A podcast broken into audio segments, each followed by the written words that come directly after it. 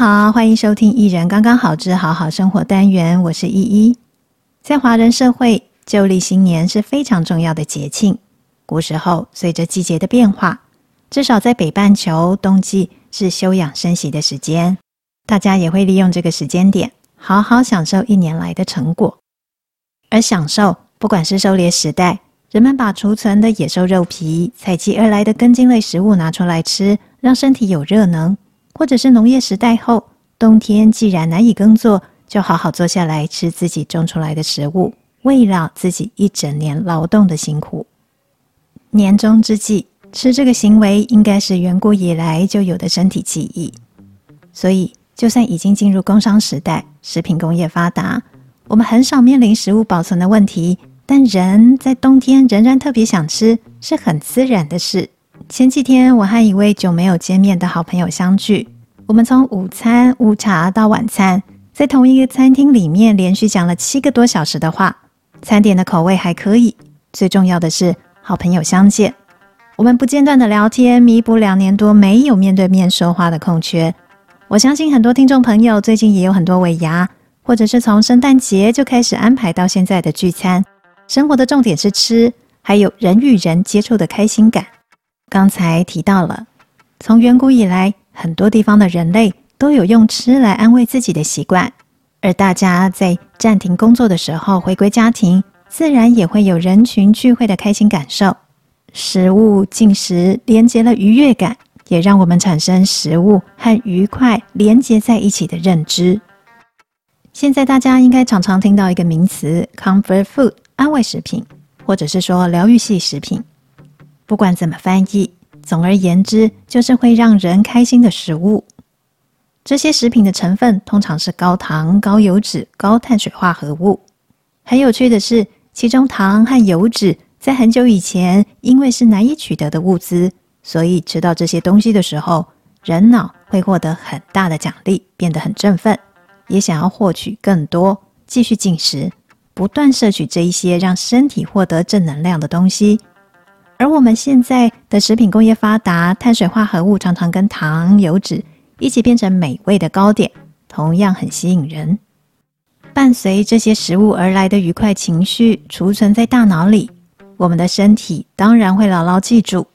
如果再具体化，变成我们对食品种类的选择以及食用的时机，常常会出现：早上上班前要喝一杯甜甜的饮料，下午为了疼惜自己半天的辛苦。要来一块蛋糕和一大杯手摇饮，晚上要吃油炸食物为自己打气。如果有朋友围绕在旁边安慰自己就更好了，加油效果加倍。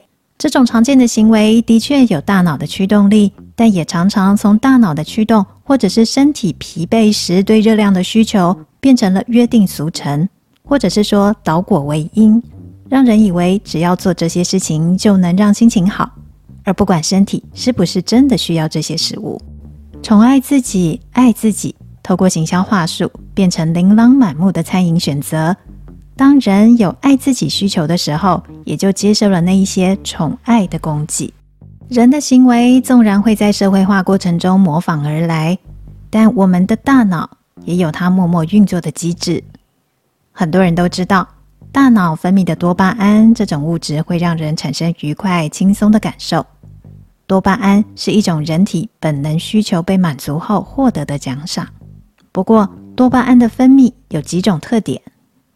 第一，虽然刺激种类不同，但多巴胺的反馈机制一样。例如，吃美食、交男女朋友、学习新知、帮助他人，都能刺激多巴胺分泌，也同样获得开心感受。第二，多巴胺的分泌有边际效益递减的现象。例如，巧克力蛋糕虽然好吃，但一直吃一段时间以后，就会觉得巧克力蛋糕变得很普通，不具吸引力。第三，不断刺激多巴胺分泌，会使大脑成瘾，一直想要追求刺激和新鲜感。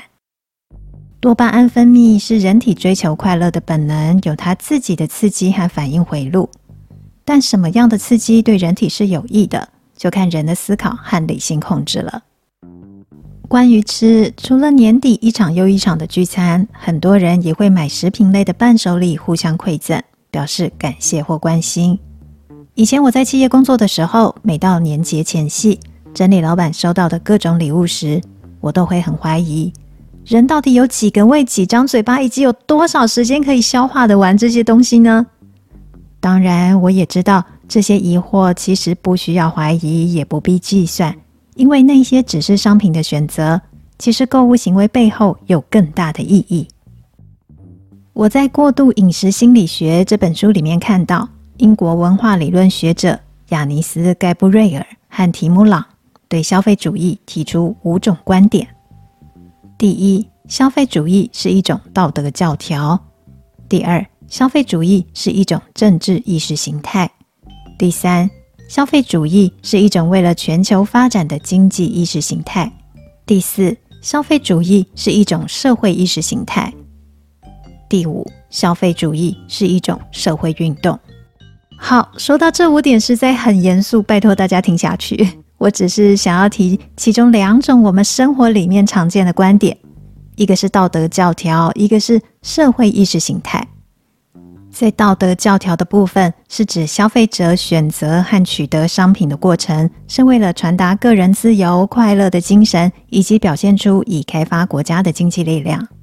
另一个是社会意识形态，这说的是消费行为可以建立阶级的差别，以物质商品来决定持有者的社会地位和声望。所以说，以前我在整理老板收到的礼物时，简直是品牌大战。每一个礼物的品牌价值、价格、内容物的数量，要表达的其实是我买得起，以及我对你的重视和物以稀为贵，但你值得拥有。而跳脱商场老板等级的礼物往返，我们一般人在选择餐厅包装食品的时候，背后的基本条件当然也是：我可以自由选择，我有足够的选择，我可以开心选择，和我就是想选择这一些立场。在开心、自由和表达身份地位之余，我们有没有可能过度饮食呢？过度饮食心理学的作者卡吉尔认为。为了透过消费行为感受到更多自由和更多快乐，人也会想要拥有更多的选择，以及希望每个行为都受到赞赏。而过度饮食就得小心，会在选择多样化的情境中发生。当食物的选择比较少的时候，我们持续处在相同的刺激下，感觉会变麻木，所以容易吃得比较少。这是一种特定感觉的饱足。相反的。如果选择变多，我们就会吃得多，即使这一些选择只是视觉上的，而不是实际上味道真的不一样。例如，有研究人员发现，有多种颜色的 M&M's 巧克力可以选择时，人们会吃更多。其实每一颗、每一个颜色的巧克力豆都是相同口味。作者卡吉尔认为，食品零售商、广告业者、食品制造商等单位。提供多样性选择，就是为了降低特定感觉的饱足，而让消费增加。当然，消费者的进食量也增加了。还有一个情境也值得注意，那就是现代人对于时间的匮乏感增加。即使科技带来便利，现代人觉得应该处理的资讯、应该面对的社交活动也变得更多，导致时间不够用，所以更加依赖可以省去自己下厨时间的食品。或者选择去餐厅用餐。二零零九年，哈佛大学经济学家大卫·卡特勒研究发现，美国人花在烹调的时间大约降低了一半，但每天用餐的次数增加了。从一九七七年以来，我们每天进食约增加二分之一餐。还有另一项研究结论是，因为在家烹调不太可能做出会让人吃太多的高度美味或多样性食品，所以。家庭料理反而减缓了卡路里的摄取量。提到这一点，我很难不去想到，妈妈常常在做完饭之后大喊她又累又热，上菜后她都不想吃了。换到我身上，我自己下厨时，每餐顶多做两样菜，或者只有一样。这也是因为不想麻烦，觉得能够吃饱就好。自己下厨避免过度饮食，我还真的有一点点体会。快过年了。传统中由婆婆妈妈们准备年菜的场景，渐渐被餐厅围炉或者是外带年菜、预订冷冻年菜取代。我们真的可以省下很多料理的劳累以及家庭纠纷，创造多赢局面。不过，因为餐厅的菜色以及冷冻年菜套组样式多元，分量对现在的小家庭来说也不少。再加上容易取得的甜点饮料，小心啊！你除了吃下省时省力，吃下选择的自由跟开心，也同时吃下过多的热量啊！之后突呼复复，需要花更多力气减肥，或者是做健康管理。不过也不一定所有的年菜套组分量都会过多。呼应现在的家庭形态、生活形态，越来越多厂商提供小分量的年菜组合。每样菜的分量大约两到三个人食用。